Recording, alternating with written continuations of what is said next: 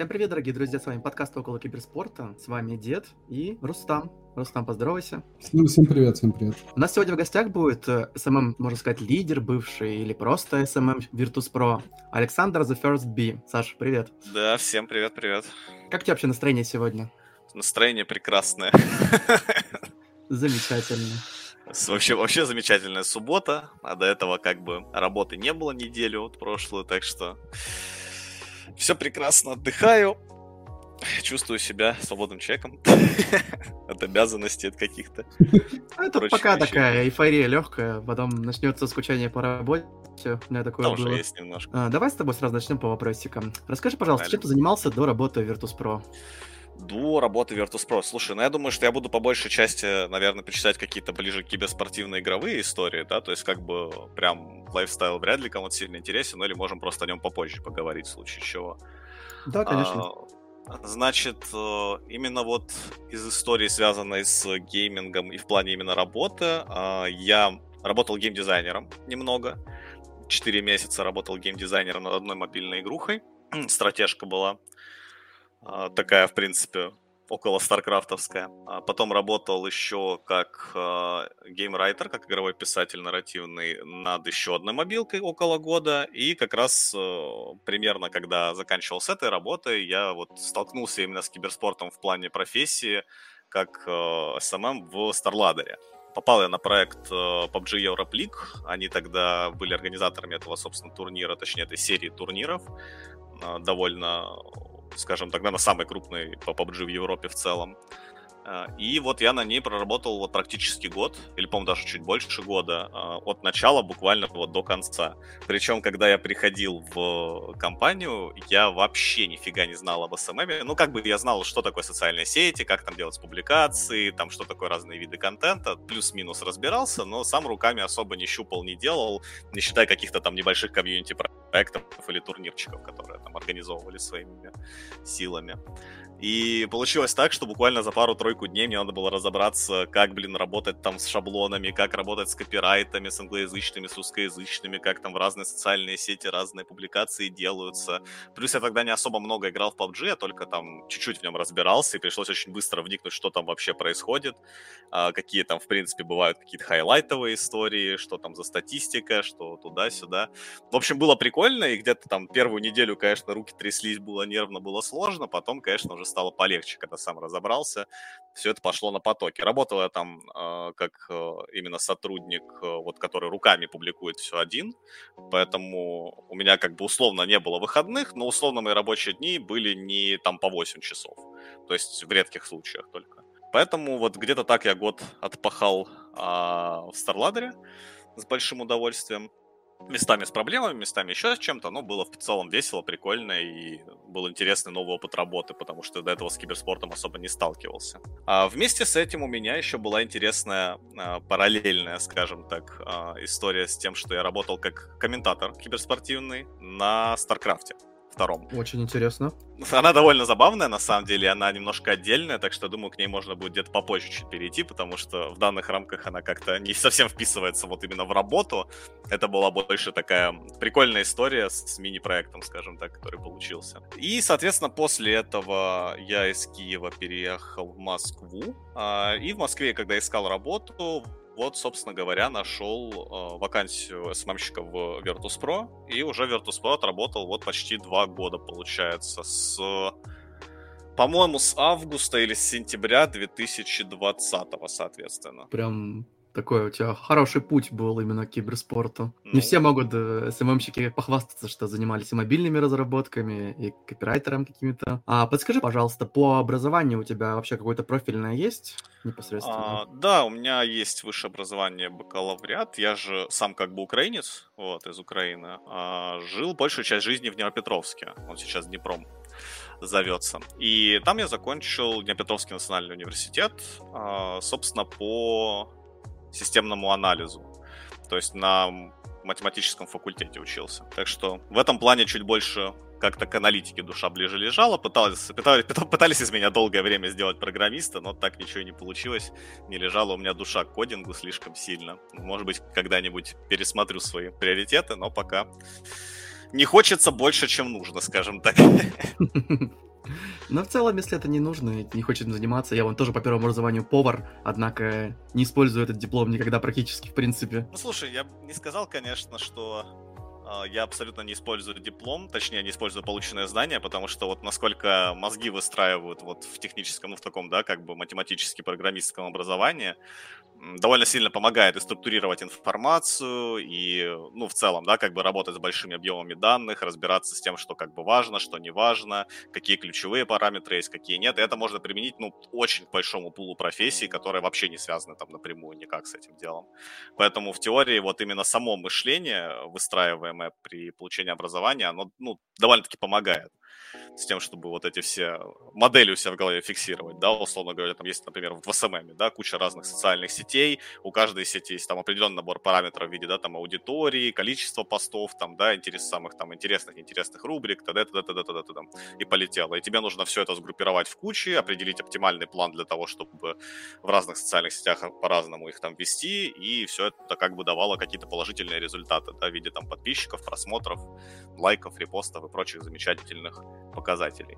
Так что все это как бы полезно и нужно с, вот с моей точки зрения, именно вот по моему образованию. Ну, это бесспорно, конечно. Аналитические данные всегда нужны практически в любой профессии, грубо говоря, особенно когда ты работаешь больше головой, нежели, скажем так, малопатой или таская грузы на себе. Ну, это про... Хотя тоже, кстати, тут у меня будет забавная отсылка на то, как я в свое время на заводе, когда работал, я себе оптимизировал процессы там для, для того, чтобы не так много кидать картон. Ну, кстати, я тоже на стройке, когда работал, немного оптимизировал, потому что есть такие технологические, там, скажем, задачи, которые ты можешь выполнить, меньше затрачивая свои усилия. Да, и при этом даже не делегируя их никому. Да, да, конечно. Расскажи, пожалуйста. Свои нюансы. Как тебе работалось в крупнейшей киберспортивной организации в СНГ? То есть Virtus.pro, ну, по большому счету, у нас есть крупнейшая, это Na'Vi, это Spirit и Virtus.pro. И Spirit появились буквально как крупнейшая довольно недавно. Раньше они были все-таки второй эшелон. То вот именно Virtus.pro это крупнейшая российская киберспортивная организация. Как тебе в ней работалось? Слушай, на самом деле очень интересный кейс э, рабочий такой в моей жизни. А, я его не могу однозначно назвать там каким-то, знаешь, мега приятным, хорошим или там каким-то мега плохим и сложным. То есть для меня это все в совокупности. А, я что могу сказать? Было реально много задач. Далеко не все из них были объективно понятно, а, как решать. То есть э, такая большая, скажем так, творческая была задача в том числе.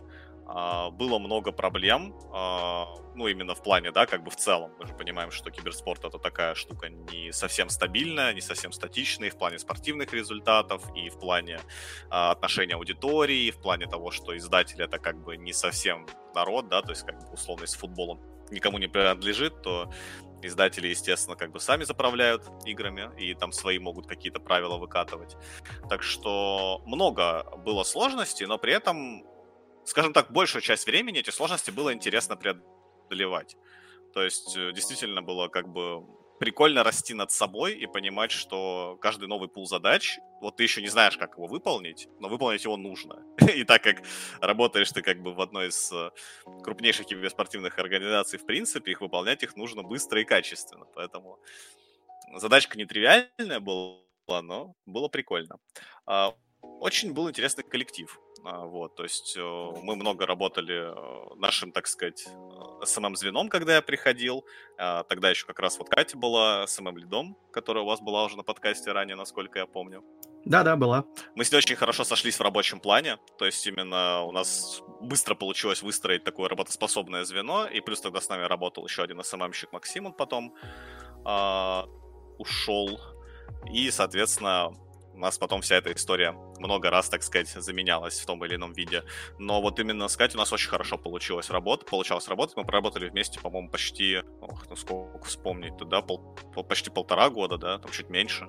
Но вот было прям очень здорово. И на самом деле, ну, вообще, в принципе, очень много ребят есть там крайне толковых, крайне э, умных, э, подкованных в киберспорте, причем именно что тоже далеко не всегда как бы, как бы существует в киберспортивных компаниях, это я вам тоже могу сказать на фоне того, что знаю.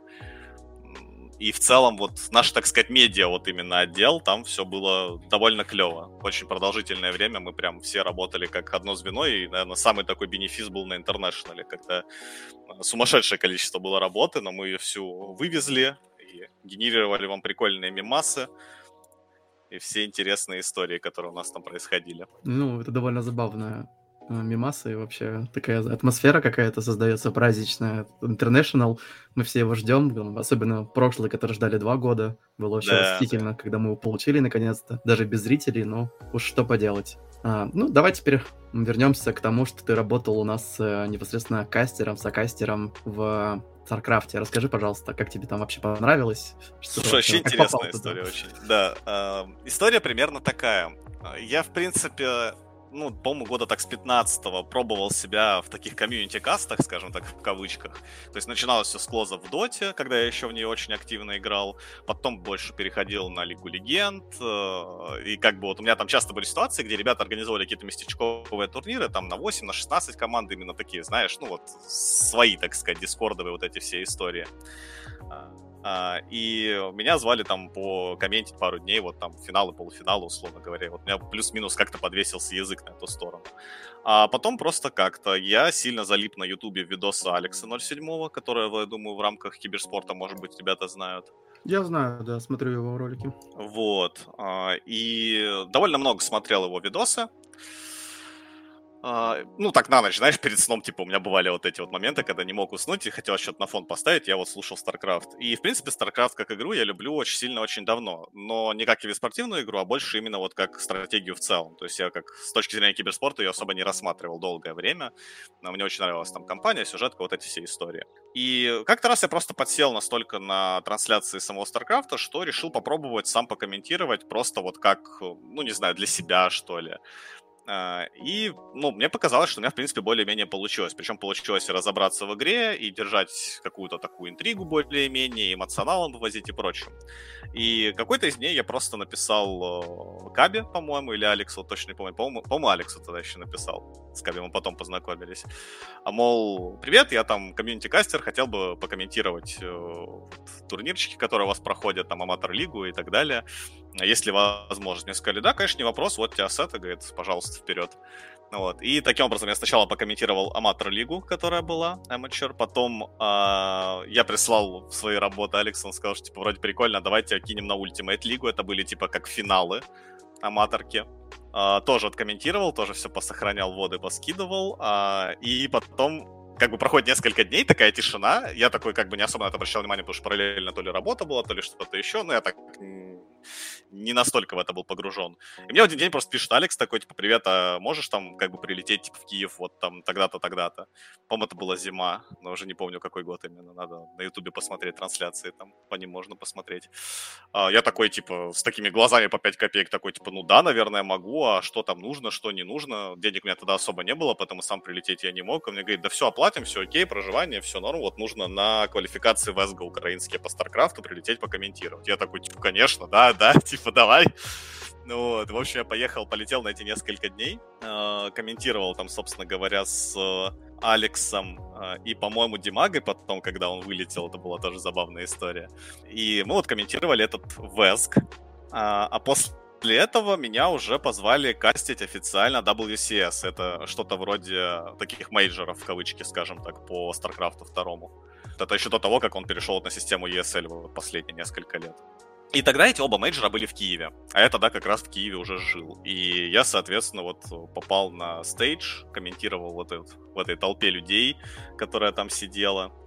Это как раз еще такое доковидное время было. А, было очень круто, очень здорово, очень непривычно ощущать, что ты, ну, во-первых, зарабатываешь какие-то деньги, во-вторых, ну, ты как бы, по сути, на официальной трансляции на там N тысяч людей, вот. И, по-моему, там на самый крупный, где я попадал, там было что-то в районе десятков тысяч. Это было очень приятно осознавать.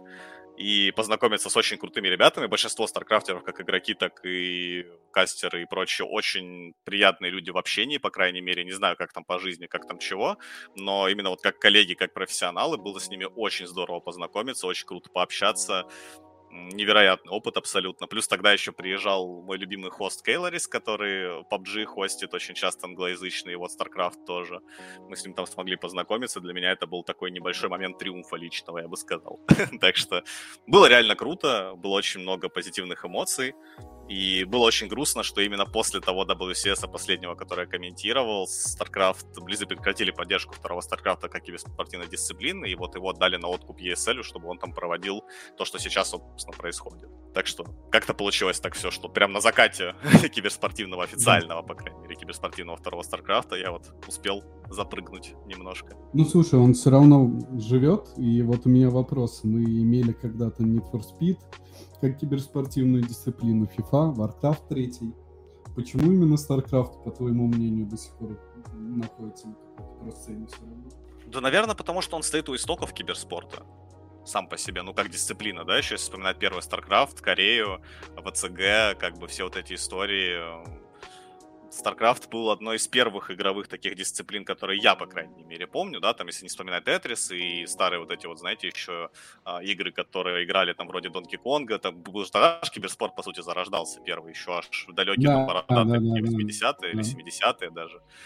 Вот. А вот именно такой ПКшный киберспорт, который первый я вот помню, это был первый StarCraft, собственно.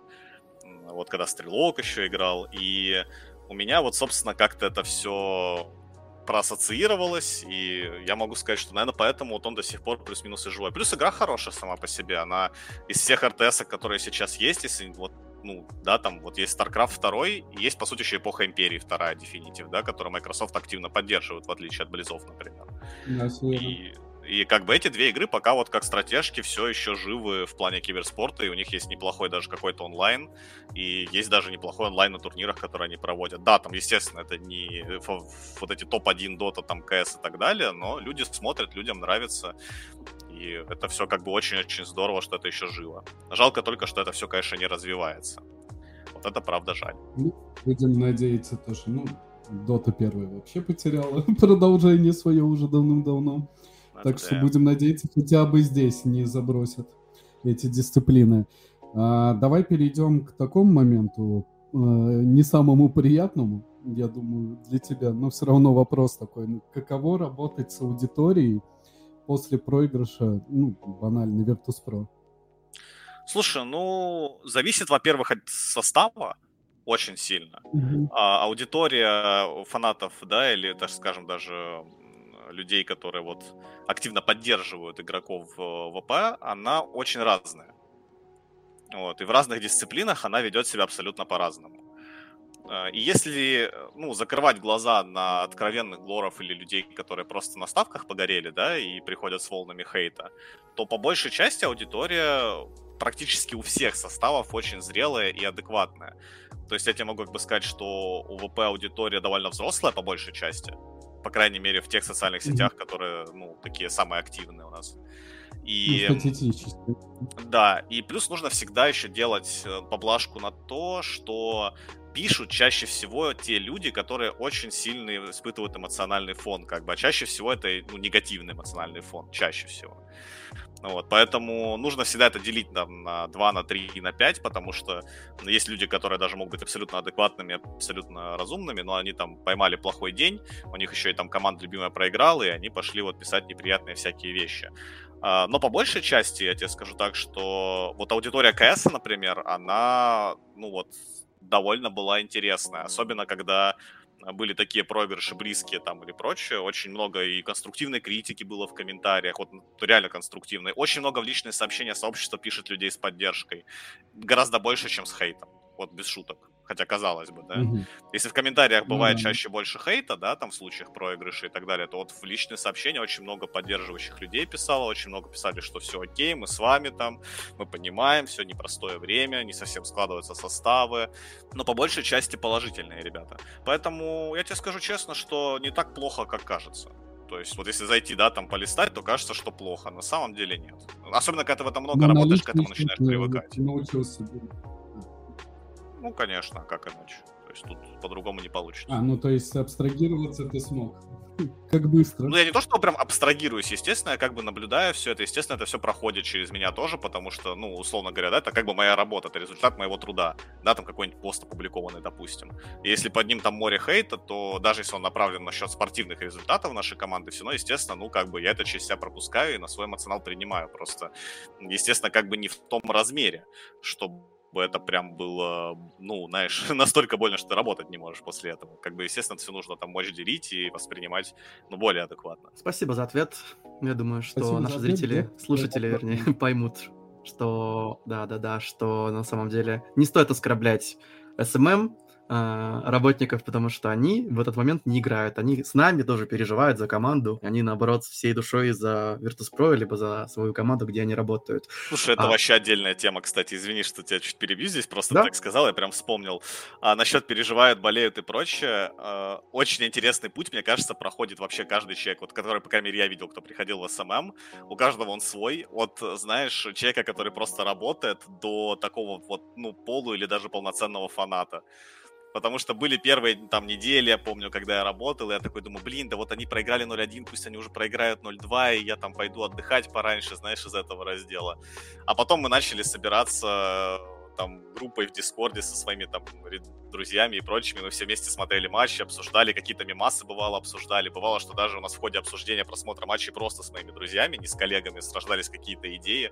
Я их потом как бы релизил в сетке. То есть это все было действительно очень прикольно. И я вот больше всего любил КС смотреть. Он самый валидольный, и он самый интересный в этом плане. Он столько эмоций просто вот дарит всех спектров что для меня это вот прям была самая приятная дисциплина, которую смотреть, но очень выматывающая, потому что каждый матч по КС, особенно который там с овертаймами на три карты, это просто лютый пот на три с половиной часа, ну и как бы это вообще жесть. Ну, э, в Counter-Strike все-таки цена ошибки не так велика. Если ты один раз ошибся, в следующий раунд ты начинаешь с чистого листа. В доте цена ошибки порой равна целой карте. Это правда. Ну, конечно, зависимо от того, когда ошибка сделана. Я вот не могу сказать, что я прям досконально разбираюсь в каждой из дисциплин, которая у нас была, но плюс-минус по чуть-чуть, когда ты насмотришь много матчей, даже если ты сам не особо играешь, все начинаешь понимать, что к чему. Ну так, да, как бы в общих чертах.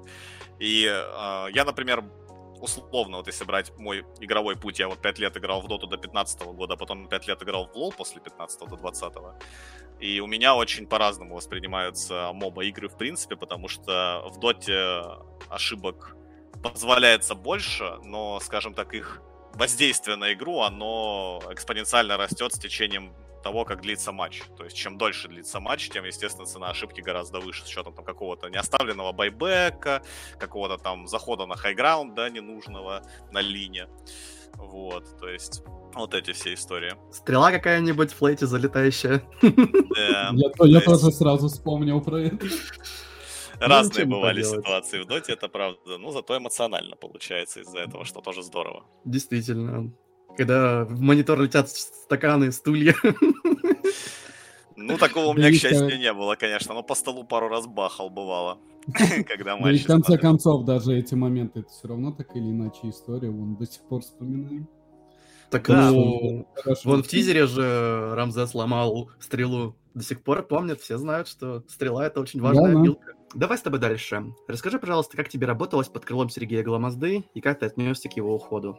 А, слушай, тут вообще такая интересная история. А, я сам не до конца знаю, насколько и как на нее правильно ответить, но скажу вот по личным ощущениям. А, мы с Сергеем особо, вот именно я конкретно, да, вот как СММ, когда по большей части работал как СММ-специалист, а не лид, очень мало соприкасался за время там полутора первых лет, так скажем, моей работы. Но за последние там месяцы, особенно с, 20, с начала 22 года, у нас довольно активно наладилось общение, и в команде было в этом плане довольно все здорово. То есть у нас, мы все сидели в одном офисе, как бы, и это все была такая история, что ну, ты постоянно мог подойти к Сереге, что-то спросить, он мог тебе ответить, даже если это там не касалось какой-то твоей зоны ответственности или что-то еще. То есть он очень приятный в этом плане человек, и я до сих пор как бы с ним нахожусь в контакте, мы там с ним общаемся, и, возможно, какие-нибудь даже вещи в будущем еще будем делать.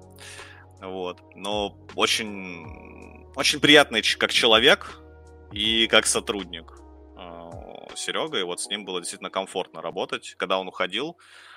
А, скажем честно, там ну, много чего по ощущениям витало в воздухе.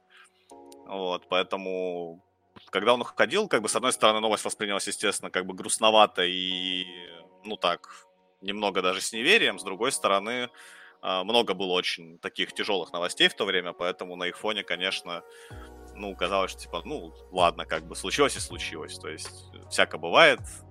Благо, мы в свободном э, мире живем в плане, да, там, рынка труда, так что всегда можно уйти на какой-нибудь другой проект и заниматься чем-то еще интересным. Чем Сергей занялся? Он перешел в другой проект и активно им занимается. Да. Я тут мог бы, так сказать, подкинуть вам мысль на подумать. Кто Но если это инсайды... проектом может заниматься? Если это сильные инсайды, то может не надо, да может нет, быть потом. инсайды, в принципе, на самом деле, просто мы, ну, естественно, как бы официальной какой-то информации нет. А я сейчас немножко, так сказать, э, буду взаимодействовать с э, бывшими CIS Reject, скажем так. В это был мой следующий вопрос. Чем ты планируешь да. заниматься дальше? Но это не сказать, что надолго история. То есть, э, скажем так, мы с Сергеем пообщались э, насчет этого. Он меня как бы пригласил, скажем так, проектно над этим поработать. Я, в принципе, согласился, потому что у меня вот э, лично планируется переезд большой в августе. Вот. И сейчас я за какие-то, так сказать, масштабные, полноценную работу браться не хочу, потому что, ну, много всего нужно сделать. То есть э, вот эти 8 часов, которые мне нужно там в 5 дней неделю отдавать, это слишком много сейчас для меня, чтобы я мог реально вот над чем-то таким поработать. А вот проектно, там, на несколько часов в день, а, где-то там консультируя, где-то помогая, где-то самому делая контент, почему нет? И вот как раз а, собственно, сейчас с паре парня я немножко и поработаю, скорее всего, в ближайший месяц. Это прекрасно. А можешь назвать ли причину своего ухода из Virtus.pro, если это не секрет, конечно же? Слушай, на самом деле комплексная очень причина. Ну, то есть она как бы не одна, их много. Они все накрыли друг друга. С одной стороны, просто устал и подвыгорел из-за ну, множества совпадающих вещей. Я думаю, можно прекрасно это все как бы понять на фоне да, всех событий, которые есть и в киберспорте, и не только. А, помимо этого, у нас несколько раз там сменилась э, команда, скажем так, с которой мы работали. А, помимо этого, у нас там какие-то где-то начались, да, там серьезные проблемы в плане спортивных э, результатов и выступлений. И все это как-то настолько наслоилось на мое ощущение работы, что я перестал как бы получать прям вот, знаешь, удовольствие от выполняемой работы, удовольствие от результата своего труда. Вот ты смотришь, ты что-то сделал, и тебе вот в кайф прям, ты вот такой класс, здорово. У меня это вот лично э, для себя это больше мотиватор, чем даже зарплата чаще всего. Потому что если ты вот делаешь что-то, что, на что ты потом смотришь, и это тебя радует, значит, ты делаешь все правильно, и как бы все, ну, действительно, у тебя получается круто а если нет, то, к сожалению, нет. И вот э, такая история. А, плюс я как бы, а, скажем так, получил повышение, из-за чего добавилось очень много задач, с которыми я ранее не сталкивался, и в таком вот выгоревшем состоянии а, не все из них мне отдались легко, и помимо этого не со всеми, скажем так, не со всем коллективом я сошелся во мнениях по поводу того, что именно и как именно нужно делать, так что, если так можно сказать, по большей части личная причина была в том, чтобы уйти, чтобы самому расти и дать э, ВП как, э, скажем так, да, как команде пере, собраться, переосмыслиться, что мы сейчас, собственно, и видим. И я очень рад за ребят, что у них пошел там и контент, и все круто, и классно. И вот пришедший Рамзес много туда, естественно, тоже внес как игрок, как медийное лицо. Так что за ребят я только очень рад и всего хорошего им желаю. И никаких у меня, скажем так, негативных прям вот эмоций уход не вызвал. Просто, ну, как бы пришло время. То есть вот и все. Ну, так бывает, что немножко выгорел, устал, решил сменить немножко работу, может быть, отвлечься. А расскажи, пожалуйста, ты вот работал э, над мобильным э, геймингом. Непосредственно, как думаешь, какое будущее ждет мобильный киберспорт? Добьется ли он таких высот, как компьютерный киберспорт? Будет ли набирать такие онлайны? Будет ли набирать такие же призовые? Ну, по части интернешнл, конечно, вряд ли, хотя, может быть, какие-то азиатские лиги и могут переплюнуть, но я не уверен. Но в целом, как думаешь, будущее есть ли у этого мобильного киберспорта такое вот прям полномасштабное? Слушай, ну тут вообще как бы очень большая комплексная тоже история, но давай вот порассуждаем от простого. А мобильный гейминг сейчас приносит больше денег, чем ПК-гейминг. Это факт. Это факт, да, объективно. А мобильный гейминг более легкодоступен и более легок в development, вот в разработке как бы. Это тоже факт мобильный гейминг невероятно популярен среди большой массы населения как бы азиатского направления, да, то есть это тоже факт, плюс США. Соответственно, из всего этого мы в принципе делаем вывод, что мобильные дисциплины, они, ну, идут на повышение, скажем так, своей аудитории, да, на расширение ее и на большие вот эти все охваты аудитории. А пока гейминг, он немножко стагнирует в том, чем он как бы находится. Да, по сути, сейчас из новых дисциплин у нас появился только Valorant за последнее время, из таких, которые, ну, хоть что-то кто-то смотрит в каких-то более-менее соразмерных там объемах. Поэтому, естественно, будущее мобильного гейминга большое. Лично для меня, э, вот как для человека, да, не как для специалиста, это, ну, не то чтобы плохая или хорошая новость, просто я не то что большой фанат мобильного гейминга, мне его не очень интересно смотреть. Он мне лично именно лично субъективно кажется немного примитивным, поэтому как бы такая история. Но людям нравится, люди играют, и это как бы здорово. То есть тот же Mobile Legends Bang Bang, например, да, как бы как игра, он сейчас набирает просмотров чуть ли не меньше, чем CS и Dota, из того, что я видел по чартсам, по статистике. Поэтому он уже как бы близок к этому всему. В плане призовых не знаю, потому что International это такая очень отдельная история от всего остального киберспорта, как мы, естественно, все понимаем. Ну, объективно, да. International переплюнут даже до сих пор какой-то Counter-Strike, который набирает просмотры даже больше, чем Dota в определенных регионах. При этом такие призовые там просто никогда не были и не будут. Ну, разные идеи построения лиг у издателя, разные идеи для того, чтобы, да, там как должны происходить мейн-ивенты, как должна распределяться лига по году. То есть очень э, у разных издателей, и даже внутри одного издателя у разных команд над разными играми, которые работают, в случае Valve, да, как раз CS и Dota, у них очень разное видение того, как это все должно работать, и, соответственно, в итоге это все приходит ну, к разным, соответственно, турнирным всем этим веткам. А, поэтому, да. Ну вот, все... кстати, извини, mm-hmm. я что хотел сказать. Вот ты правильно сказал по поводу разного видения.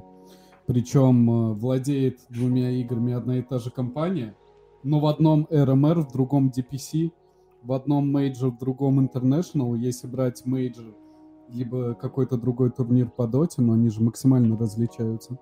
Даже банально по плану построения. Легенды, челленджеры, контендеры и прочее. Ну, я не знаю, просто вот мы сколько раз задавались уже этим вопросом в подкастах, насколько, допустим, тяжело человеку который хочет посмотреть, он играл все время в доту, захотел посмотреть Counter-Strike, и он не понимает, э, вылетела его команда, не вылетела, что ей нужно сделать, чтобы в следующую стадию перейти. Вот это непонятно. Это довольно частый вопрос в чате, особенно когда происходит э, какой-то ивент по Counter-Strike. А что вообще с командой? Вот она проиграла, что дальше будет? Они все вылетели или не вылетели? Да, да, не вылетели, не там три победы надо да, как работает эта система. То есть мы уже два раза в подкасте объясняли, в чате несколько раз объясняли людям, все равно приходят новые люди, заново всем объясняешь. Valve нужно было как-то более, не знаю, красиво, что ли, преподать всю эту систему, чтобы люди начали понимать, как это работает. Потому что сейчас она реально максимально непонятна. Вот даже я, когда начал это все смотреть, я абсолютно не понимал ничего, пока мне Рустам не объяснил, как это работает. Сложно очень это все устроено. Я когда первый раз столкнулся с бугольцем, чуть кукухой не поехал, так что могу понять, о чем вы говорите. Да, да, да, да, да. Но... Причем есть же отдельный сайт. Мне его буквально там месяца два-три назад человек из чата скинул, где только по этой формуле, ну, по бугольцевской, она высчитывает, кто с кем будет дальше играть. Ты до этого даже не понимаешь. Да, ну, на самом деле, я вот честно скажу, мне сложно как-то вам, да, помочь с ответом на вопрос или что-то еще сделать, потому что я человек с детства мультигейминговый. То есть я всю свою жизнь играю в очень разные игры, в разные многопользовательские игры с разным абсолютно игровым процессом. Поэтому для меня условно, ну вот, самая сложная для меня, например, игра в понимании была это Rainbow Six Siege. Потому что она очень быстрая, очень динамичная, и разобраться, что в ней хорошо, а что плохо, очень тяжело. Да, там с пиками оперативников, еще с чем-то. А, и то, в принципе, я, ну, там, за вот это время, которое работал с нашим составом, и с освещением его турниров разобрался примерно, там, какие карты берутся, почему одни лучше других, почему там одни оперативники лучше других и так далее. Не сказать, что досконально, естественно, не досконально, но в каком-то первом приближении что-то хотя бы понял. Поэтому, если человек хочет разобраться, да, там, если он задает вопросы, то на его вопросы есть ответы в Гугле. Есть Ликвипедия, где есть, да, там, как бы чаще всего актуальные турнирные все таблицы и прочее. Есть HLTV, если мы говорим про КС. В конце концов, опять-таки, есть замечательные вот люди вроде нас с вами, которые в чате всегда помогут, ответят, да, даже. И комментаторы на Твиче тоже очень часто рассказывают, что именно будет происходить и как именно. Поэтому тут человек, если хочет, как бы он разберется. Если ему немножко лень, тогда ему придется потратить на это больше времени. Я лично не считаю, что Valve как-то слишком плохо эту всю информацию подали. Uh, просто, скорее всего, сам формат был выбран, uh, исходя не из объяснения зрителю, а исходя из какой-то, может быть, зрелищности и интересности и, и удобство для команды игроков. Я не могу это утверждать, потому что, честно, вот не знаю, насколько там это хорошо или плохо, но мне вот разобраться во всем этом было несложно. И, в принципе, со всеми ребятами, с кем я общался, кто как раз погружался в КС, там, в Доту, которые вообще до этого не смотрели еще особо ничего, довольно быстро разбирались, когда мы просто обсуждали по ходу, что именно происходит и так далее. Поэтому, да, есть определенные сложности, конечно, с пониманием, с устройством лик, но наверняка они все опираются далеко не только на то, как бы новичку на это посмотреть. Так что ну, это я с тобой согласен. Единственное, что я хочу добавить, тем более ты, как я понимаю, следишь в большинстве своем за PUBG, и вот там я вообще до сих пор не разобрался, что там происходит. Какие-то недельные турниры, какие-то ежемесячные. Э, а, еще Даже особенно... если в рамках одного чемпионата мира мы берем. Я не помню. Еще особенно в PUBG интересная система, когда начинают в чате там, писать, типа, они прыгнули, забрали там их респ или их точку забрали. Чего, кто кого забрал? Можно же прыгать куда хочешь. А оказывается, у них там все поделено. То есть ты не должен прыгать чисто там по, не знаю, по-рыцарски, что ли, по каким-то своим определенным внутренним правилам, занимать чей-то респ, но при этом это все равно делают, чтобы подкрысить специально, и это все так, ну, скомкано, ты это не понимаешь, пока не погружаешься. Потом там раз посмотрел, два посмотрел, уже более-менее понимаешь, что есть какие-то основные точки, которые разделены там по ходу, скажем так, появления команд, и, соответственно, можно подругинить другим, заняв их точку скинув куда-нибудь. Ну, в игровом плане у меня на самом деле не было вопроса, у меня больше вопрос именно связанный с их лигами, да и тот же а, Чувак, если можешь, мне напомни, пожалуйста, как называется чемпионат мира по PUBG? Да, да, да. Вот если конкретно, вот я пытался за ним следить. Что там происходит, в какой день они где играют, что им нужно, чтобы дальше пройти. И вот ты говоришь, Википедия, слава богу, я не из тех людей, да, которые... Ты таких многих встречал, как и мы, в чате, которые спрашивают каждый раз что-то по турниру, но я на Ликвипедию заходил, я ничего не понял. Вот Слушай, до сих пор я ничего не понимаю. Э, там на самом деле простая история, могу ответить даже на оба вопроса, ну, именно связанными с игровым процессом и с киберспортивной историей. А, у PUBG замечательные ребята опубликовали роудмэп своих турниров и прочих историй на их официальных, в их официальных соцсетях, на их э, сайте, это все можно найти. И там, собственно, можно посмотреть, какие турниры являются теми самыми как бы РМРами и мажорами, да, в кавычках, которые проходят в течение года, чтобы попасть на International, в кавычках PGC.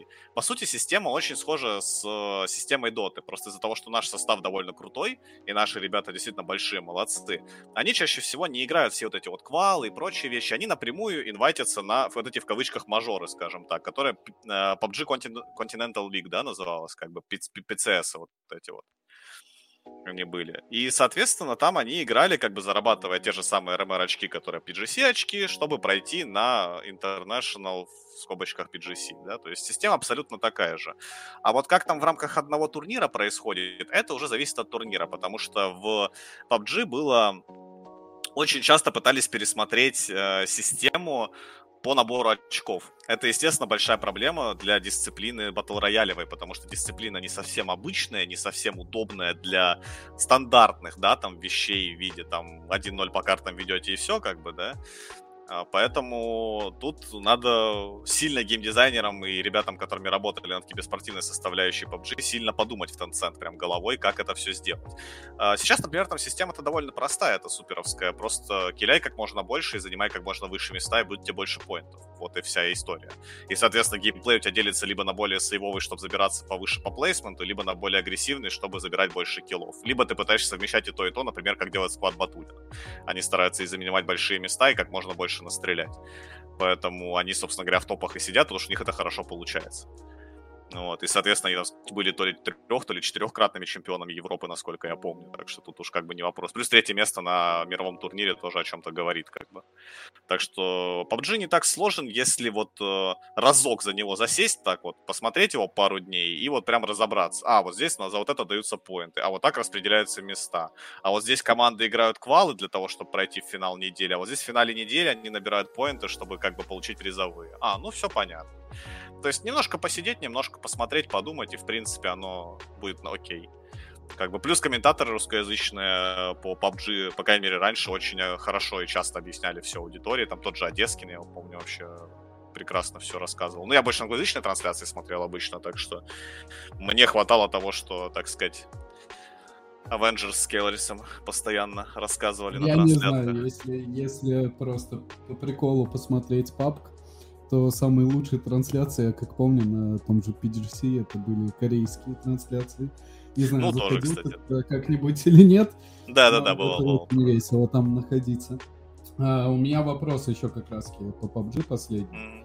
А, тебе удобно вообще наблюдать за этой дисциплиной? Ну, потому Слушай, что, в сравнении с радугой за всем удобно наблюдать. Ну, радуга, да. Э, Ты имеешь в виду в плане динамики, то, что там слишком быстро все переключается? Да, и там очень тяжело поймать какие-то хайлайты или еще что-то. Очень быстрые матчи, очень быстро все происходит, плюс вертикальный геймплей. Это вообще непростая история, когда ты особо небольшой любитель шутеров. Как бы я не являюсь большим любителем шутеров сам по себе, если что. Поэтому Rainbow Six Siege для меня был самым сложным. PUBG, он довольно медленный в плане, гейм, ну, в плане вот киберспортивного геймплея, поэтому за ним наблюдать комфортно. Плюс, я хочу сказать, как SMM, это самая любимая моя дисциплина, потому что она жестко фиксирована. Ну, то есть в ней длина матча, она зафиксирована. Как бы он не может быть А-а-а. дольше, он не может быть короче. То есть он плюс-минус варьируется там в 5-минутном максимум промежутке, но он всегда идет там от 25 до 30 минут. Поэтому тебе очень комфортно в этом плане, ты знаешь, когда будет развязка, ты знаешь, когда начнется, и ты можешь, ну, более спокойно, так сказать, заниматься освещением, не дергаясь там каждый раунд на то, а вот сейчас они дожмут 16 или нет, да, как в КС условно. Или в Доте ну, они да, там да, да. Fight выиграли и там снесли за полторы минуты или на 26 или на 44 и вот фиг знает, когда это произойдет. Ну, можно последить за динамикой, там, анализировать, понятно, но, как бы, я думаю, понятна разница принципиально. Ну, Рустам очень сильно это понятно, потому что он следит за всеми матчами, пытается освещать большинство крупных турниров. Э, у нас в телеграм-канале писать какие-то счеты, что происходит, что по картам и так далее. То есть он за этим следит глобально и понимает, что это такое, как бросаться к компьютеру бегом с телевизора и быстренько забивать, что эти победили. То же самое и у ну, вас. Да. Нужно быстренько уже готовые мемы, там, за проигрыш готовы, за выигрыш готовы, все уже должно быть готово, чтобы хоп и скинуть. Да. Есть такое дело. Тут уже ничего не поделать, такая уж работа. А расскажи, пожалуйста, а сам вообще, какие игры компьютерные, эм, соревновательные именно играешь? Там, ты, понятно, говорил, что играл в Доту, потом играл в Лол. Что ты еще играешь? Ну, давай я сейчас свой рабочий стол разверну просто. А, из интересного, кстати, раз я вспомнил, а, сам, последняя самая активная игра, в которой соревновательно играл, это были третьи герои. Как это не забавно сказать, я там Джебус Кроссе набегал немало. Вот. А, сейчас в последнее время в Apex играю много с ребятами. Не знаю почему, просто как-то вот зашло, хотя тоже динамический шутер, казалось бы, но вот как-то вот нам весело было вместе в нем время проводить. Сейчас я уже от него чуть подустал, потому что он невероятно тоже динамичный, конечно. Но вот больше всего играли в Apex за последнее время. А в Teamfight Tactics много играл, это лоловские шашки эти, которые типа Underlords или как они там называются? Авточес. Ну, авточесы, да, да, вот да. эти вот. А, тоже нравится, потому что там очень активно его обновляют, очень много добавляют разных комбинаций, почему-то вот заходит. А вообще во все ж подряд играл за последние там два года, наверное, поиграл вообще почти во все, которые есть и в CS, и в Dota, и в LoL, и в PUBG, и вот в Apex, и, короче, вообще все, что вот такое самое активное есть в топе онлайна, ну, кроме Fortnite, наверное. Во все играл. Очень интересно. А каких-то успехов там добивался? Может быть, а там где 8 тысяч ММР было в Доте, а, что-то подобное? Да-да. Не, на самом деле, вот в 2015 году когда я еще активно прямо играл, ну, то есть тогда, естественно, было помоложе, побольше было времени, тогда у меня был там пиковый ММР, что-то из раздела, ну, довольно высокий, скажем так. Я уже не помню, какие были цифры тогда и какие цифры были тогда максимальные, какая была у меня, но это было что-то из раздела вот текущего там Титана примерно. Вот. То есть там не топ-1000, не топ-100, естественно. Вот так, плюс-минус. И ну, аматорки мы там играли, какие-то турниры играли мелкие, так что по доте именно играл довольно серьезно. А, в других играх я особо за рейтингом никогда, честно, и не гонялся. Я как-то вот к году, по-моему, 17-18 пришел к мысли, что я в игры играю не ради киберспорта, а ради просто удовольствия. Поэтому для меня слитый матч, например, не является там большой трагедией. То есть мне как бы просто вот я захожу поиграть, ну вот я играю, да, там мне нравится, как бы мне в кайф. А сидеть там смотреть на эти плюс 20, минус 20, ну, мне это уже не интересно. Из еще активного, вот я играл в StarCraft 2 очень сильно, когда он только выходил. Тоже в, я там был, по-моему, в Алмазный, по-моему, в Мастер заходил. В Мастер Лиге я был тогда, в самой вот ни, нижней ее части, скажем так. Грандмастер Лига, по-моему, да? Она? Нет, тогда еще Грандмастера не было, тогда был только Мастер. И тогда вообще система перехода из Лиг в StarCraft 2 была намного хуже, чем она сейчас есть. То, что было абсолютно непонятно, сколько тебе нужно просидеть там на первых местах в дивизионе, чтобы тебя кинуло в следующий. Поэтому я очень много тол- толкался в Алмазе тогда. Ну и, в принципе, сейчас, когда я во второй StarCraft захожу, если я там зайду в ММ, то у меня, ну, Алмаз там какой-то крепкий будет, скажем так. Но в Мастер или в ГМЛ я уже, конечно, не зайду. Не с текущими своими навыками.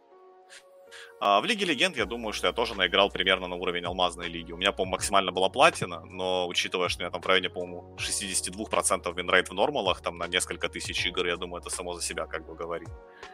что, в принципе, играю, наверное, Короче, достаточно хорошо. Ты у нас такой потный, любишь там запотеть и прям показать нет. всем на карте. Прям дико запотеть нет, но мне нравится ощущение, когда ты делаешь то, что от тебя зависит максимально, и у тебя что-то получается. Прям вот так вот, чтобы, знаешь, прям сидеть, там, потеть, 20 пабликов в день играть, такого у меня не было, наверное, вообще никогда. Ну, без трайхарда, условно говоря. Да, без трайхарда, но как бы с, ну, да, там, и не под пиво. То есть где-то вот посередине между этим. Такой average игрок, знаешь, обычный, просто вот, который, которых сейчас очень мало. Всех обычно кренит либо в одну, либо в другую сторону. Ну, например, меня я в доту на 2К ММР уже сколько лет, 5 сижу и вообще не напрягаюсь. Я воин турбо. Спасибо большое, очень интересно рассказал. А, расскажи, пожалуйста, дальше, а за какими играми вообще вот сейчас следишь? Понятно, что ты сейчас, условно говоря, в небольшом отпуске угу. примерно. Вот что ты сейчас смотришь из киберспортивных игр? КС, Дота, может быть, LoL, PUBG? Слушай, из киберспорта ну, последний матч вот смотрел Main Games по репарне, собственно, недавно.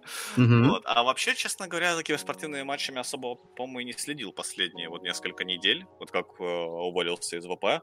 Во-первых, отдохнул очень сильно от этого. Во-вторых, uh, просто не было желания, плюс было очень много желания своими делами позаниматься, даже с точки зрения, допустим, отдыха, да, если говорим про игры.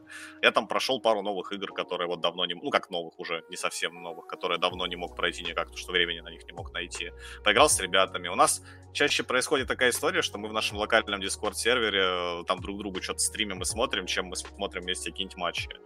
Ну, плюс сейчас как бы э, такого ничего прям нет, э, ну, кроме DPC, по сути. А DPC я так одним глазом иногда посматриваю какие-то игры, но я, честно, даже не скажу уже, кого смотрел, кого нет.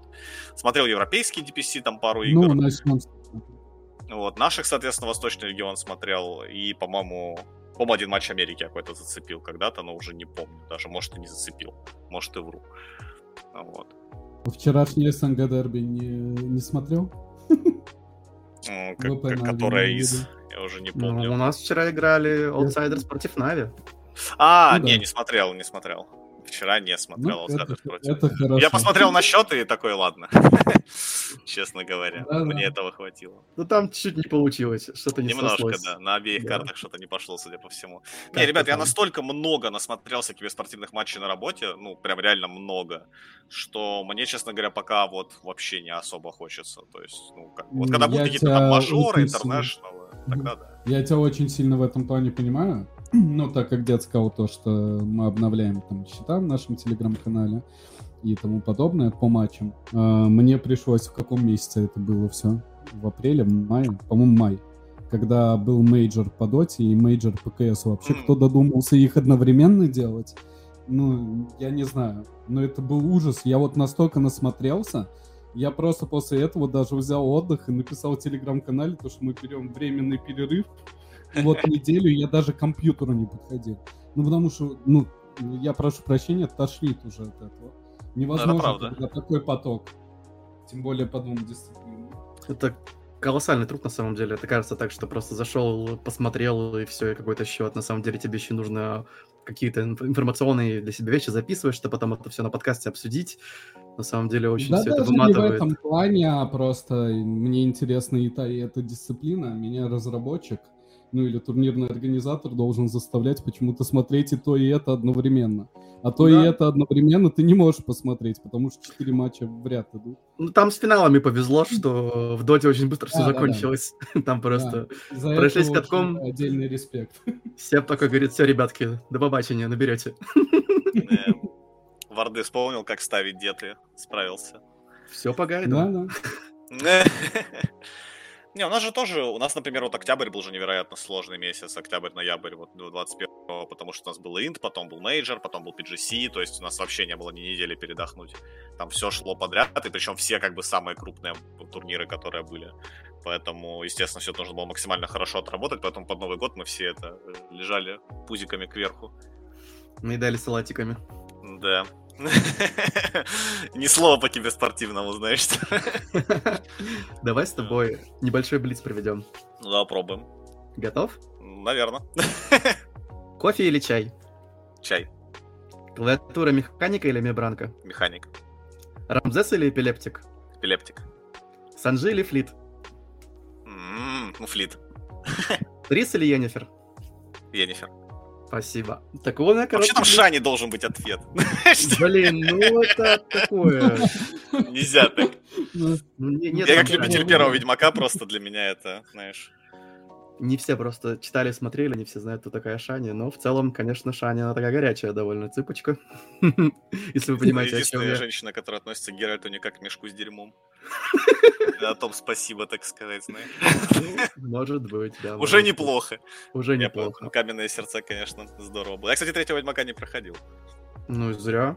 Ну, у меня э, личная неприязнь к нему именно вот как к игре, именно как к игре но это отдельная история. А ты включи английскую озвучку с Даг Коклом, поймешь сразу, она гораздо интереснее проходится, когда Даг э, именно отыгрывает Ведьмака, прошедшего все мутации, то есть у него такой более спокойный голос, это не Кузнецов, когда он включает ну, можно сказать, развлекатора, клоуна, что ли. Кузнецов как-то очень Не, слушай, с точки зрения вот именно озвучки, там, подачи сюжета и прочее, меня задушило вообще не это, меня задушила именно ну, геймдизайнерская, так сказать, вот эта вот хардовая составляющая именно в плане э, базового геймплея вот этих всех там драк, эксплоринга и прочего. Мне вот как-то не понравилось. Ну, это, короче, вообще, я говорю, это отдельная тема, на которую можно долго разговаривать. У меня постоянно зарубы в Дискорде происходили с друзьями на тему того, почему Ведьмак мне не нравится и почему я его не считаю там игрой года, условно, по моим личным субъективным представлением. Поэтому это такая история. Я вот первый Ведьмак очень люблю, который большинство людей не любит, поэтому можно сказать, что я такой немножко ну, странные игры энджойер, скажем так. Первый он более книжный, что ли, но при этом у него боевка достаточно гумозная, к ней нужно привыкнуть. А, камерная просто история, я их больше люблю. Я больше фанат готики, чем Тесса, например, да, с этой точки зрения. Поэтому ну, опять же, тема. Это показатель. свое, не, если людям... Я как бы всегда относился к этому так. Я никогда не хаю именно игры как бы для кого-то, я могу похаять, потому что я сам так считаю, да, там, и скажешь, типа, вот, там не очень и так далее. Но если мне люди говорят, типа, мне понравилось, я говорю, блин, чувак, я за тебя рад, ну, типа, реально. сейчас для меня вот настолько тяжело найти игру, которая мне приносит удовольствие, что когда я слышу о том, что кому-то вот кто-то поиграл в игру, ему понравилось, я прям вообще готов ему руку пожать, так сказать, и за него поплакать даже где-то горько немножко, что наконец-то хоть кому-то. Наступает такой момент, когда, да, игры не приносят ничего, кроме сложностей, кроме того, что где найти время на все это. А, да, да, да. А, расскажи, пожалуйста, про завод. Вот начал, и потом мы перешли к другим завод. вопросам. Завод. А, у меня был период жизни, когда э, я переезжал в Германию из Украины. И там пару лет я учился, и пока я учился, я, естественно, работал на всяких таких, знаешь, местечковых работах.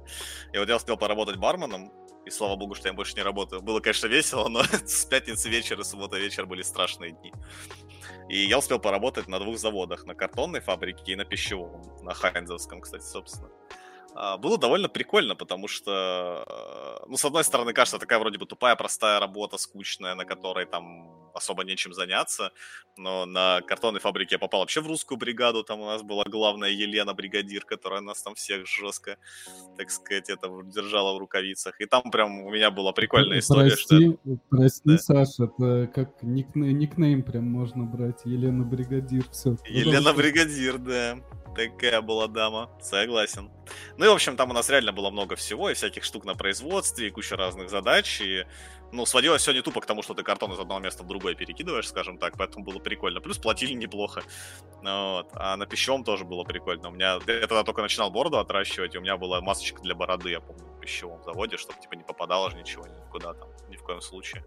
Там прям все очень аккуратно и классно было сделано в этом плане, так что интересный был период жизни, на самом деле, потому что занимался работой, которая вообще не требовала какой-то серьезной умственной деятельности, поэтому параллельно какие-то аудиокниги слушал, там, музыку, что-то еще. Э, запрещалось это все, конечно, но я там договорился в одном наушнике периодически, так сказать, слушал штуки, когда не на каких-то шумных местах был, где прям важно слышать, что происходит. Так что нормально. Как бы везде все по-свойски относилось. Ну что ж, спасибо тебе большое, что пришел к нам пообщаться. Я думаю, что нашим жителям будет приятно послушать тебя, послушать твои истории. Мы можем потихонечку с тобой прощаться, наверное.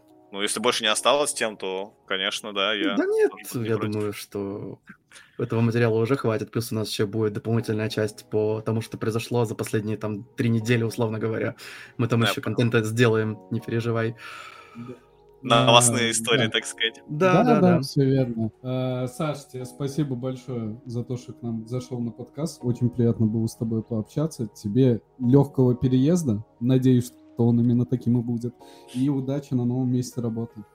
Спасибо большое. Вам тоже большое спасибо за всю эту, так сказать, движуху тут, которая происходит, потому что помню, много раз пытался я сюда попасть, все не получалось из-за работы, из-за еще каких-то дел. Вот, наконец-то, время нашлось, и все получилось. Так что я тоже очень рад, что все-таки мы с вами пообщались, и очень приятно было вас постоянно видеть в чате, конечно, в нашем, когда я еще работал. Часто мы там тоже могли чем-то поперебрасываться, какой-то информацией. Это было прям реально здорово. Так что, ребят, надеюсь, что у вас тоже все будет только развиваться, улучшаться, будет больше зрителей, больше слушателей больше интересующихся, чего вам желаю. Спасибо большое. Спасибо большое Александру за First B. А теперь перейдем к моей, уже, надеюсь, постоянной рубрике «Свежести», где я коротко освещаю новости за прошедшую неделю. Закончился Blast премьер в Лиссабоне, победители Нави со счетом 2-0 против Виталити. Команда выступала заменой в виде Виктора Сандаяна Аруджеева. Симпл получил 20-ю личную награду MVP и стал рекордсменом в этой области. Также команда заработала на слот World Final Blast Premier. 1 июля стартует второй лан-турнир профессионального сезона по дисциплине CSGO у девушек ESL Impact Valencia. Это первый лан турнир для Na'Vi Javelins. Также помимо них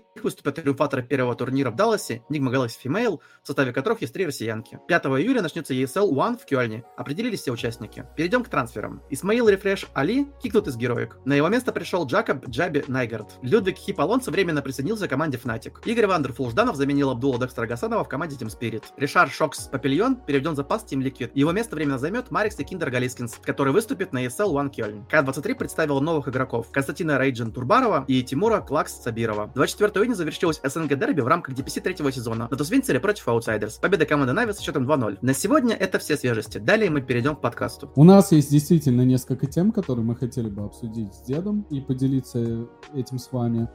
Начнем с того, что состоялось уже несколько матчей, где-то даже 3-4 матча э, в DPC-лиге. И начнем мы, наверное, с Восточной Европы, озвучим, кто где на каком месте находится. На первом месте идут Натус Винцер, на втором месте идут Team Spirit, у них игра в запасе, и плюсом они выиграли очную встречу против Нави.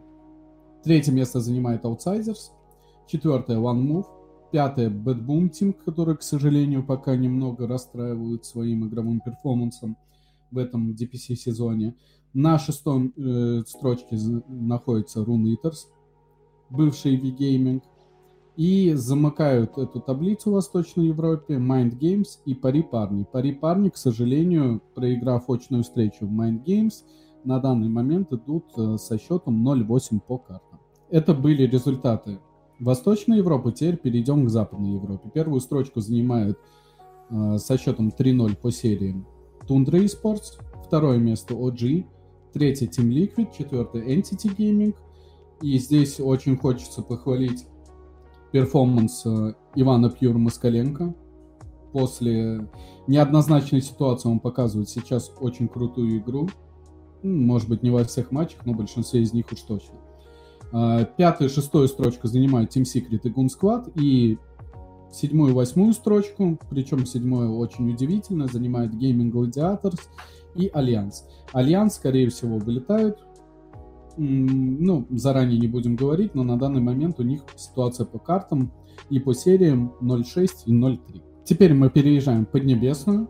Первое место здесь занимает Team Aster. На второй и третьей и четвертой строчке расположились друг за другом Extreme Gaming, Royal Never Give Up и Vici Gaming. Пятую и шестую строчку, так скажем, нейтральную занимают PSG, LGD и Dandelion eSports Club, новички в целом э, этого дивизиона. Седьмую и восьмую строчку занимают Ехом и Астер Арис. В Юго-Восточной Азии следующая ситуация. Первую строчку занимает со счетом 3-0 по сериям Fnatic. На втором месте новички этого DPC сезона в первом дивизионе Юго-Восточной Азии Resurgence. А на третьем месте Talon Esports, тоже новички этого сезона, они перешли из второго. Team One, Boom Esports Team SMG на данный момент находится на нейтральной позиции. И на вылете Скорее всего, седьмой, кто занимает седьмую строчку, точно вылетит. Это Enigma Galaxy C. Очень неудачную игру показывают в этом сезоне. И замыкает эту таблицу Polaris eSports. В США наблюдается следующая ситуация. Quincy Crew занимает после обновления своего состава первое место. На втором месте располагается Evil. Накануне они обыграли команду Team Solomid. третье, четвертое, пятое и шестое, так скажем, нейтральную позицию занимает команда No Ones, Team Solo Meet, Wildcard Gaming и Decat. Замыкает таблицу Five Red for Staff и Failed. Ну и последний регион, о котором стоит сказать, а, это Южная Америка. Здесь сменились немного лидеры таблицы. На первом месте Infamous eSports, точнее даже Infamous U eSports, это их молодежка. Thunder Авакин. Нейтральную позицию занимает Biscost, Edge eSports, Tempest и Wolf Team. И замыкают всю эту таблицу Infinity eSports и Hakori. На данный момент ситуация такова. В DPC сезоне посмотрим уже, наверное, в следующем подкасте, чем это все закончится. Спасибо большое, Рустам. Ну что, перейдем дальше. Произошла у нас трагичная ситуация, которую я освещал э, в свежестях, непосредственно Copenhagen Flames, закрыли свой состав. Что думаешь по этому поводу? Ну, на самом деле, давай начнем с того, что мы уже в телеграм-канале, когда почти год назад, обалдеть, аж год почти, представьте, прошел, с мейджора, э, с того момента, когда Copenhagen Flames вообще в целом задумывался о том, чтобы продавать данный состав. Продавать по какой причине? Неплохой игры это уж точно. Команда крутая собралась действительно у них и подняла этот тег наверх. А у них не хватало денежных средств. Ну, то есть они даже не стеснялись, они сказали то, что у нас нет, к сожалению, спонсоров, которые могут... Ну, короче, игроки не получают, если проще говоря, ту зарплату и те возможности, которые могли бы получать на данном уровне. Поэтому они уже тогда задумались где-то в ноябре месяце о том, что Э, продать этот состав. Но нашлись какие-то спонсоры, они смогли удержать. По итогу, к сожалению, все это закончилось. Э, удержать игроков они не то что не смогли, но объявили в любом случае о распуске команды. Все игроки были передвинуты на трансфер-лист а сам состав будет э, перезагружаться. Ну и на данный момент ситуация следующая, то что два игрока, дед скажи, кто именно еще раз для наших Кадос, э, Ника, там Джиди и Раджей Фредерик Джонгерсон перешли во Фнатик, Джаби, Якоб Негард перешел в Героик, а Хокси и Зифон пока еще остаются в подвешенном состоянии. Не было никаких анонсов о том, что они куда-то переходят. Да, но будем надеяться, то, что ребята найдут команду все-таки достойные все. Ну и на самом деле для меня очень непонятная ситуация. Организация находится в Европе. И почему не смогли найти спонсоров, тем более для такой команды, которая показывала действительно результат. У нас есть, да, и хуже команды, у которых есть спонсоры, и они вполне могут своих игроков держать, скажем так, в обоими. Я думал, что, может быть, они перейдут кто-то в Героик, об этом ходили слухи, но по итогу мы видим то, что видим. Кто-то ушел в Фнатик, Тут рефрешер неожиданно. Для меня это было максимальным удивлением. Убираю это из героик и беру туда Джаби. Ну, не знаю, в любом случае, всем пятерым ребятам удачи.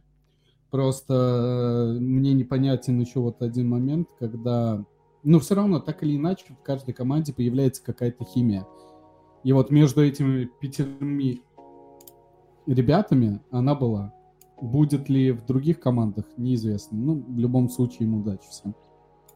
Ну, там еще по спонсорам тоже непонятно, по идее, у них крупные спонсоры, и Razer, и Omen. Это игровая, игровое подразделение HP, и как бы IO Interactive тоже крупная компания и игрострой, скажем так, но при этом, видимо, не хватало какого-то спонсорства. Может быть, результаты были не самые, там, скажем так, сногсшибательные, поэтому спонсоры решили прекратить ну, работу. Ну, слушай, выйти в Champion Stage на мажоре, ну, это вполне неплохо. Да не, по поводу игровой составляющей, я думаю, там всех все плюс-минус устраивало. В конце концов, да, не могли добраться, и, ну, не будем тоже многословными, но чуть и не до чемпионства на мажоре. Не свезло, да, но слушайте, нельзя, чтобы было тысячи победителей. Все равно победителей всегда одна команда. В любом случае, очень грустно, что мы потеряли этот состав, и хорошо, что игроки переходят в другие составы, заменяя, может быть, э, людей, которые потеряли мотивацию, либо показывают неудовлетворительные результаты, но в то же время не увереннее, что эти замены будут прям настолько, по моему субъективному мнению, высоки и повлияют очень сильно на команды. Если с Натиками еще понятно, то с Героик я абсолютно не уверен, что эта замена нужна была именно в таком виде.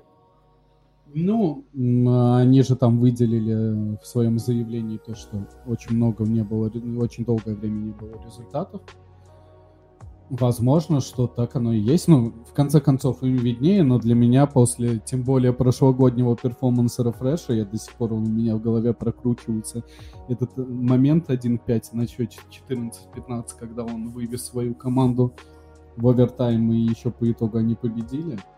Ну, не знаю. По мне так неплохой игрок, но куда он сейчас пойдет, абсолютно неизвестно. Я просто к тому, что герои, как бы то ни было, все-таки выиграли э, Pinnacle Cup Championship. Ну, там плюс-минус э, не самые...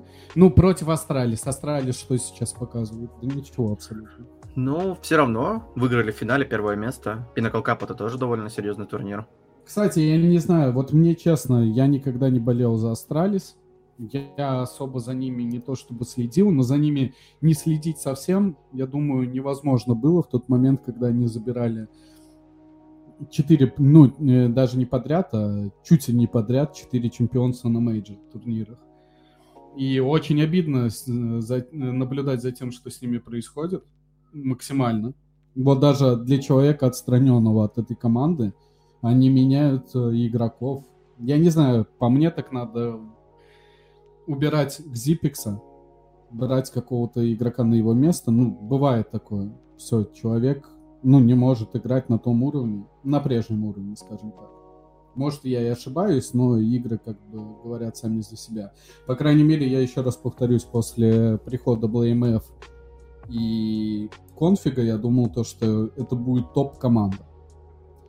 По сути, наверное, также думали и про Виталити, когда туда добавлялся Magic и Дюпри. Ну, мы видим то, что видим. Хотя Vitality, в отличие от Astralis, вон добрались до финала Blast а. Да, не показали там крутой какой-то перформанс, но все равно так или иначе это результат. Тем более для обновленного состава, который даже не, ну, даже в Champions Stage они не прошли на мейджор турнире. Ну, будем смотреть, что из этого получится. За Copenhagen Flames, за тот именно состав, очень обидно, очень симпатичный, симпатичная, прошу прощения, была команда. А, давай перейдем вот к каким новостям. Декстер... Я бы еще хотел, знаешь, о чем а, поговорить? Да, Я в свежестях э, выпускал непосредственно о организации турниров. И когда завершился Global Esports Tour в Дубае, там, ну, скажем так, не поднимают кубок и ни фейерверков, ничего, просто поднимают кубок и все. Ничего интересного, грубо говоря. Когда завершался Pinnacle Cup, то там было светошоу, там включили э, конфетти, фаеры какие-то, все это красиво, бомбезно. То есть было понятно, что турнир, скажем так, продают красиво, делают качественно. При этом почему к предыдущему турниру так отнеслись, я абсолютно не понимаю. То есть, ну, не знаю, почему Global Esports... Ну, слушай, смотри. Такой. А где турнир проходил? В Дубае. Во-первых, ну, Дубай это... что... Ну, это Дубай. Нет, это, это, это понятно, что богатая страна, но все равно сам факт, то, что там киберспорт, он набирает обороты. Действительно, там, кстати, молодцы, они действительно вкидывают деньги. Да вот даже если берем ESL, мы когда-то на предыдущих подкастах да, говорили, то, что ESL был выкуплен арабской организацией. А, дело не в этом. Дело в том, что, да, если мы берем тот же ESL Impact, вот женский турнир, первый лан-турнир в Далласе, в их э, про-сиркуте, Э, там, кстати, там очень красиво это выглядело. Вот если посмотреть, ну, я смотрел эти матчи ночью, э, когда победили наши девчонки, ну и не только наши, там еще и две э, представительницы Европы в Enigma Galaxy Family. И картинка очень красивая. Ну, вот про то, что ты говоришь, картинка, вот победы, там все, фейерверки, фанфары и прочее, прочее. Это действительно было, но когда показывали обратную сторону зала, именно зала самого. Там стоят, ну, я не знаю, где-то 60-100 стульев, и там, ну, и то они не все были заполнены, понимаешь? И это все Но равно зависит же... так или иначе от участвующих команд. Будем честны, что Pinnacle Cup, что Global eSports, хоть мы их и освещали, но освещение у нас было с плей-офф, потому что очень много было команд второго, даже не второго, а третьего, четвертого эшелона этих турнирах. В принципе, я думаю, на этом можем закончить и продолжить далее. Да, а, мы продолжим по CSGO также. А, давай начнем с первого, с того, что, ну, честно говоря, это же как получилось. Overdrive, аналитик и инсайдер по совместительству пишет о том, что Декстер покинет Team Spirit. Кстати, за это может быть даже респект самим Team Spirit, потому что они не стали долго ждать, как это делают многие организации, за что я сейчас ненавижу трансферы, где романтика теряется. Потому что ты заранее уже знаешь, что произойдет. А тут как получилось? Он написал буквально где-то час, Декстер уже заявляет то, что это типа был классный путь тудым-сюдым. И Team Spirit дают вот буквально где-то в течение получаса, там, я точные тайминги не помню, свое заявление по поводу того, что э, Декстер переведен в запас. Переведен он, если так брать по субъективному мнению и тому, что было прочитано, сейчас Team Spirit перебралась в Сербию. Он не хочет, либо не может на, находиться там full time.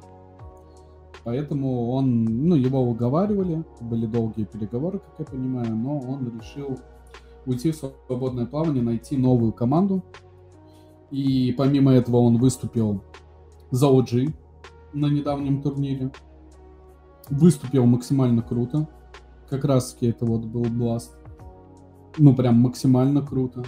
Если бы не Нави, может быть, и до финала бы они дошли. Ну, может быть, до Кабы это уже другой вопрос. Если бы не Нави, да. да если бы не да, да, да. Симпла. Ну да, да, да. Ну, вы родились просто не в тот год, не в то время на про-сцене. Там есть Саша Костылев, который приходит и говорит, ребятки, домой, до свидания. Который, кстати, тоже очень сильно беспокоит. Очень много слухов в последнее время ходит о том, что он будет завершать карьеру CSGO игрока. Ну, я не знаю, если послушать дядьку Райза, да и вообще в целом, если формировать свое мнение, конкретно лично. Я не думаю, что такое произойдет. Ну, сам Мне факт. кажется, тоже, я вот согласен в этом плане с многими аналитиками, которые говорят, что Simple вряд ли завершит карьеру. Может быть, возьмет отпуск, там на полгода, может быть, на три месяца или на месяц. Это возможно, это возможно вполне, то есть отпуск он может взять. А завершать карьеру, пока ты на пике, нет смысла. С другой стороны, допускать, чтобы Нави как-то спустили... Вот, сейчас я, извини, я тут добавлю. Вот на пике нет смысла, я согласен, но и не надо доводить до такого, на котором находится Даниил Шутин, Дэнди. Нет, ну там уже абсолютный сюр, извини. Тут, тут да, да, бы... да, это уже... Все уже говорят, знаю, что это... пора уже как бы сменить позицию. К сожалению, ты не можешь э, столько лет сидеть на миде. Сейчас приходят молодые ребята, тот же ГПК, который показывает, что дань подвинься. Сейчас ты уже... И когда он против ГПК играл, если вот так вот даже взять. Ну ладно, сейчас... Я, к примеру, говорю просто, не, да, обязательно, да, да. не обязательно именно ГПК, я просто, к примеру, говорю, что все-таки мидер это поставить один на один, показать высший класс, потом поперемещаться, делать какие-то киллы, соло-враги, может быть. А, к сожалению, Данил уже более такой старый плейстайл показывает, который не работает в текущем патче и в текущей мете. Сейчас у него не получается. Да, кстати, мы насчет Данила и Шутина, э, команда Бейт а, объявил о том, что распускает дата-состав, потом вроде как непонятно откуда появились новые слухи, потом сами Бейт подогревают это в своих соцсетях, что да нет, мы еще будем держать до состав. Нет, ну начнем с того, что ты это освещал в свежестях, но да. там видео заявление, Дэнди сам говорит то, что они будут пересобирать его, они просто его временно заморозили. Понятно, что будут пересобирать, но вопрос остается о том, что все-таки Данилу пора бы сменить позицию, возможно, на Кора ну, я имею в виду третьей позиции, может Да, быть. они подогревают интерес, вот я теперь понял, про что ты говоришь. Да, да, да, да. да То, что, что на МИД он также продолжит ходить. А вот на МИД, мне кажется, что Данил уже на МИДе не сможет показать. Хотя поживем увидим. Мы еще любим и верим. Ну, я не знаю, раз. слушай, можно, можно жить и смотреть сколько угодно. Но это ты, ты хорошее слово подобрал, описывающее всю ситуацию. Ты сюр. В конце концов, я, знаешь, я в один момент дошел до той мысли, то, что это его деньги, его жизнь, ему решать абсолютно что и как. Слушай, там по деньгам, Но... опять же, были слухи нехорошие о том, что были чуть ли даже не выплаты не игрокам, а именно, ну, как сказать, стафу, что ли, определенно. Стафу, стафу, да. Да, слухи были, и вроде как даже от работника бывшего, который все это рассказывал.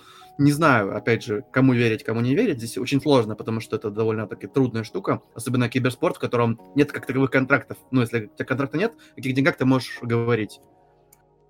Ну да, да. Но в любом случае, ладно, это сейчас опустим. Все-таки вернемся к Degster у. В общем, одним словом, Degster Абдул очень круто выступил на Blast е за OG. Э, бедному flameZ у можете посмотреть в нашем телеграм-канале видео, чуть ли не отбил руку своими пятюнями. Но все равно это был крутой перформанс. Не знаю, желаю ему удачи. Сам Degster высказался о том, что он хочет перейти именно в европейскую организацию, не в СНГ. Ну, очевидно, почему. Потому что их э, не очень-то и много, а те, кто есть, либо уже обзавелись игроками, как ВП, да и в конце концов, вряд ли он за них захочет выступать. В общем, он намекнул на то, что он хочет присоединиться к Нави. Да и в целом снайпер ВП не нужен, снайпер ВП остался, ну, как да, бы то да, ни да. было. Снайпер дефис капитан. Ну так вот, посмотрим, что будет с его карьерой. В любом случае ему удачи. Ну а мы перейдем к другому игроку. Это YEKINDAR. YEKINDAR, как уже дед сказал, в свежестях. Он выступит в ближайшее время на ESL One Кёльне. Выступит он за Team Liquid. И я вот сразу хочу сказать, во-первых, во-первых, на чем... Давайте по поводу YEKINDAR а все-таки остановимся. И на чем вот с чего. С того, что Nexa в недавнем своем интервью э, заявил о том, что Virtus.pro требует миллион долларов за выкуп данного игрока. А, дед, я знаю то, что у тебя было что сказать по этому поводу. Так что скажи, как тебе вообще эта стоимость нормально? Ну, опять же, когда у нас недавно команду тут покупали за 2 миллиона, по-моему, или за полтора. За миллион это Cloud9. Да, Cloud9. Вот, да, да, я про них говорю. И Гандит сейчас продали. Они выкупили они составом, то есть с тренером и еще с менеджером. Да, да, да, то есть состав полностью продали непосредственно не только 5 игроков, но еще и их менеджера. Соответственно, грубо говоря, 1 миллион за одного игрока, ну, это слишком дорого. Я, конечно, не умоляю того, что Марикс, он очень крутой и показывает огромный перформанс, но, к сожалению, он не стоит таких денег. Мне кажется, что нужно быть объективными на текущей ну ситуации. Ну да, если брать даже m0NESY, это уже, да, ну m0NESY, ладно, это не совсем сравнимо. Я не знаю, чем G2 руководствовались.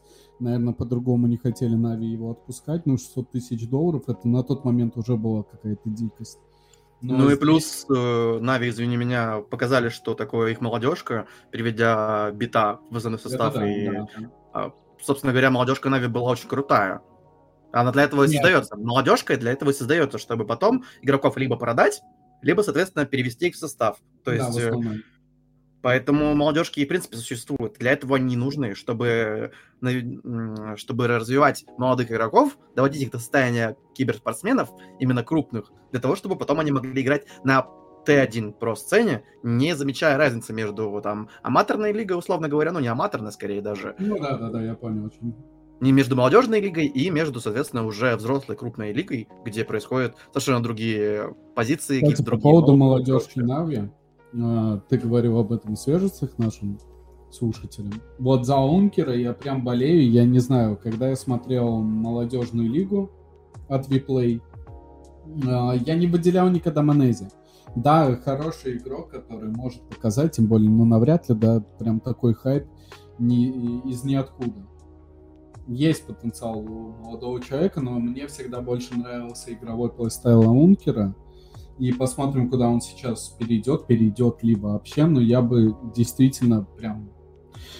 Э, по мне так, ВП в этом плане очень и очень не повезло. Если Фейма надо было брать состав, то вот Аункера уход, он случился буквально там в течение недели после того, как ВП подписали Норберта и Фейма. Если бы было бы как-то по-другому, э, я думаю, он был бы в бы составе. Тем более он россиянин. Э, очень жаль, что этого не произошло, но в любом случае желаю ему удачи, надеюсь, найдет какую-то новую команду. Но давай все-таки вернемся к Марксу, к Якиндеру. Я его очень прошу не переходить в АНА, потому что, ну, в Северную Америку имеется в виду. Потому что там, конечно, сейчас пытаются реинкарнировать CSGO сцену, но я не знаю, это выглядит ужасно. Мы видим то, что происходит в Evil Geniuses. Там вообще скандал с, с этим Стиви Тукей и бывшим тренером, точнее аналитиком команды. Ну, Кому интересно, э, полазить в грязи, можете найти это, не знаю, в Твиттере или еще в каких-то социальных сетях или на киберспортивных СМИ. Одним словом, э, вот в ВНА вообще нельзя идти ему. временно, да, пусть выступит на этом ESL Кёльне, а дальше ну, пусть находит какую-то европейскую, скорее всего, команду. Я подозреваю, что просто сейчас нет смысла как-то, знаешь, выбирать очень сильно. Хочется все-таки на профессионал камбэкать и показывать, что я все еще могу, я все еще хороший а, игрок. Да, да. Тут куда бы приткнуться, лишь бы хоть показать что-то, плюс еще с этими отступными в 1 миллион. Я так понимаю, что, может быть, Марик и может э, выплатить их со своих, но да, мы оставим его, извините меня, с, с голыми трусами, но это ужасно. Мне кажется, так с своими бывшими игроками поступать нельзя. Чтобы он сам себя выкупал, это абсолютно плохая ситуация. С другой стороны, конечно, хочется продать его подороже. Очевидно, хочется, потому что игрок-то хороший но не за столько денег, потому что даже Монози покупали дешевле. Гамбит купили дешевле, мы еще раз об этом говорим, я об этом говорю. Это абсолютно какой-то, ну, сюр, реально, опять же, это, это невозможно. Да, да, да. Вы миллион долларов за игрока такого, мне кажется, он столько не стоит. Ну и вообще в плане ВП, а, вот после этого момента я объясню, почему я не совсем доверяю этим словам. Это сказал Некси. Nexus сказал то же самое про GKS, только не совсем то же самое. Сейчас объясню про GKS. Он в этом же интервью сказал то, что он не захотел переходить к нам в OG. Я на тот момент, ну вот, кто есть у нас в подписчиках э, и читал мои комментарии, я был в шоке, как GKS отказывается от перехода в OG. Но действительно, чем он руководствуется, он круто выступил на замене за Face Clan, как раз таки, когда они ESL One Катовицы забрали э, в нынешнем году. И ему надо камбэкать. И он в неплохой форме. Я прям его действительно уже в этих ближайших месяцах ждал в каком-то топовом коллективе. По итогу его нет, и тут приходит такая информация от Некса. То, что вот они хотели договориться с GKS, но GKS не захотел, а за Екиндер вообще миллион долларов попросили. А потом GKS дает свое, свой комментарий насчет этого, где говорит, что у нас были договоренности устные. Я сказал, что все окей. И потом люди пропадают, ну, имеется в виду OG, и берут себе нового фрага, и второго это фику. Которые дешевле, видимо, по трансферам, но за GKS и трансфер-то платить не нужно. В целом, поэтому насколько доверять этому интервью Нексе, после того, что мы узнали от GKS, ну, я не думаю, что у него есть какой-то злой умысел, чтобы тут лгать как-то или прикрывать какие-то факты. Тут как бы ничего такого нет. Поэтому, не знаю, факт, э, факт это или не факт, но если это правда, тогда более-менее становится понятным, почему до сих пор Санджи непонятно где, ну, то есть он сидит на банке в Virtus.pro до сих пор. Сколько уже, почти год прошел. С октября того года. И то же самое по поводу сейва из доты. Тоже на банке сидит. Почему, как, с его способностями и прочим, неизвестно. Возможно, действительно какие-то бешеные отступные, ну, бояут имеется в виду, непонятно.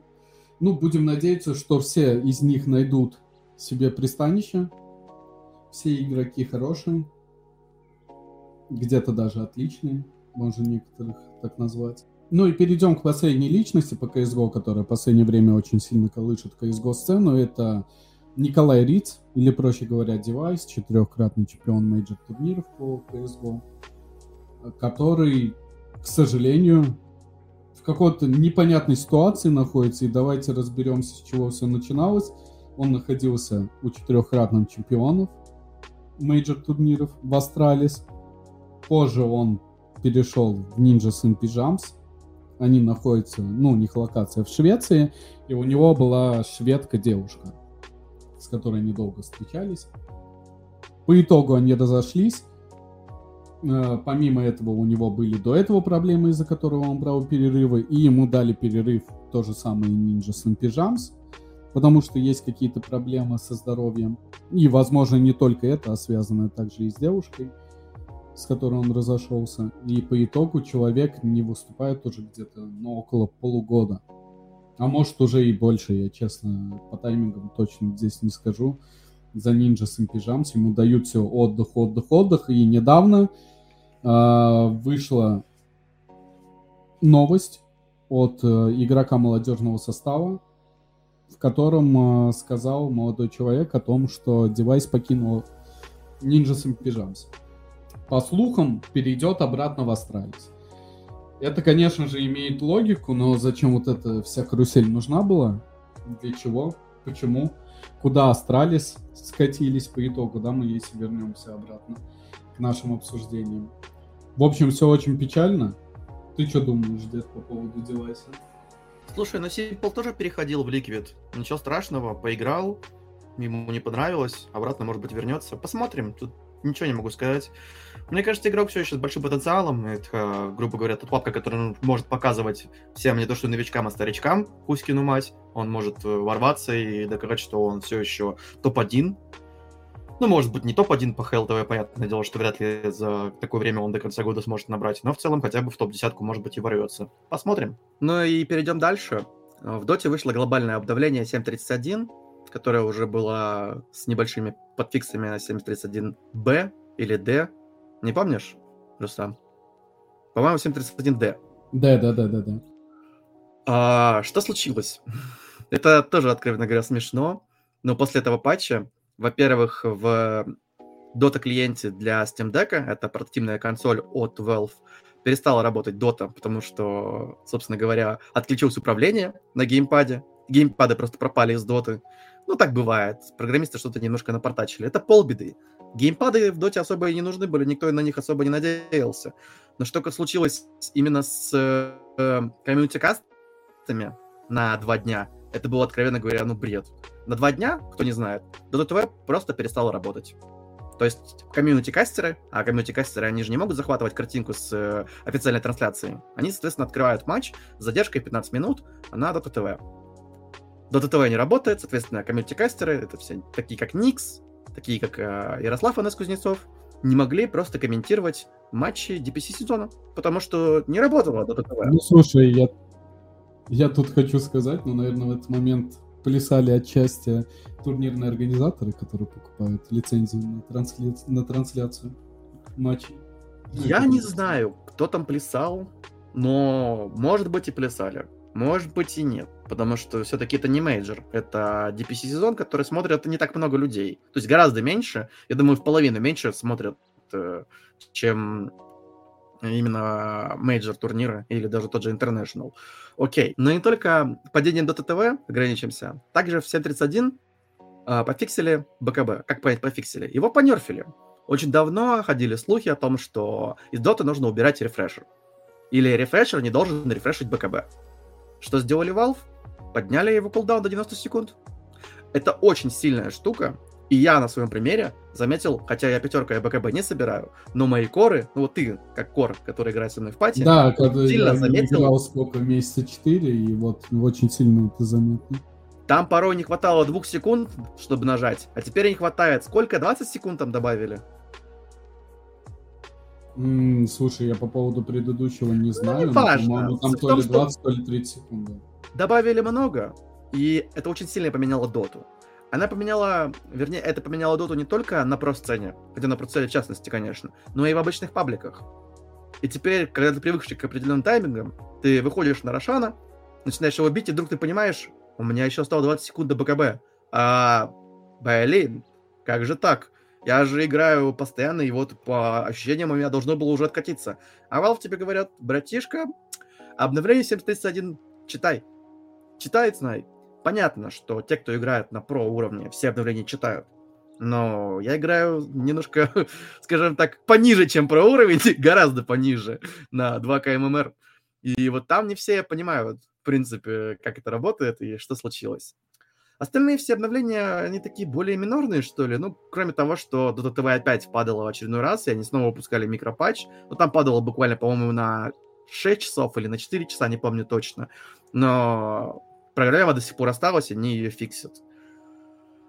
А, заработал в доте баг репорт. То есть можно о каких-то багах написать непосредственно через э, ссылочку на GitHub. То есть объявился разработчик, который собирает все основные баги и пытается их пофиксить. Это хорошо, это замечательно. Но большинство их багов уже стали фичей. Например, Manta Dodge, который считается багом. И, в принципе, он багом являлся. Еще с первой доты. Но он остался, потому что это уже не баг, это уже фича. Кто да, не знает, да, да. манта додж это любой проджектайл, который в тебя летит, можно сбить, нажав манту, либо руну иллюзий. То есть проджектайл в тебя тупо не долетает. А, есть баг с тини, когда тини тебя подкидывает э, вверх, и ты байбекаешься, умирая, в смысле, в воздухе. Ты байбекаешься, приземляешься, ты появишься на том месте, где ты приземлился, а не на фонтане. Ну, кстати, в этом плане, если брать чисто механику, это действительно так и должно быть, наверное. А, я что хотел, извини, Я не уверен, мне кажется, что если ты умер, ты должен появиться на фонтане. Это ну, явный баг, который стал фичей. Потому что из-за этого проигрывались игры на International е. Извини, но такое происходило. Ну, может, не на International е, но на турнирах точно такое было. Я помню, что было такое на турнирах точно. Ну, во-первых, начнем с того, что типа не всегда это можно исполнить, я имею в виду на про-сцене, не всегда ты помнишь такой возможности, но есть игроки, да, тот же Ами, которые очень успешно этим пользуются, действительно. Я что хотел сказать по поводу Тини, я не знаю, кто-то заметил или нет, а, в некоторых видах, точнее, в некоторых шмотках в Dota 2 теперь Тини ходит без палки. Если посмотреть трансляцию, я не знаю, это исправили или нет, но вот я недавно, до недавнего времени смотрел трансляции про сцены Доты, и там Тини видно, что он как будто бьет не кулаком своим каменным, а палкой. Но как бы палки именно на вижене нету. Ты, ты просто ее не видишь. Не знаю, скоро это исправят или исправили уже. Тут непонятно. Но сам факт, да, багов много. А как тебе баг с ликаном? Я не знаю, пофиксили. Наверное, скорее всего, пофиксили, просто я уже не проверял. Когда выпустили новую трясурку, и э, там был сет на ликана, и в обличие волка было красивой надписью Error. Да, да, да, да, да, да, да, это я видел, но сам не наблюдал, видел на скриншотах. Ну, я тебе ну, скинул. В общем, да. Да, да, да, в общем, такого действительно очень полно. Ну, я думаю, на этом, дед, мы с тобой, в принципе, закончим наш подкаст. Он очень обширный, мы здесь собрали и крутого SMM-специалиста, который ранее работал в Virtus.pro, и свежести записали, и сам подкаст обсудили какие-то самые такие моменты, о которых хотелось бы сказать хоть что-то. А, на этом мы с вами прощаемся, наши слушатели. Приятного вам прослушивания. Ну, точнее, это уже в конце слушайте, я думаю, вам было приятно послушать все это. А, спасибо. Подписывайтесь на наш телеграм-канал, следите за новостями. Всем удачи! Спасибо большое, что нас прослушали. Всем удачи, всем пока. GG, easy.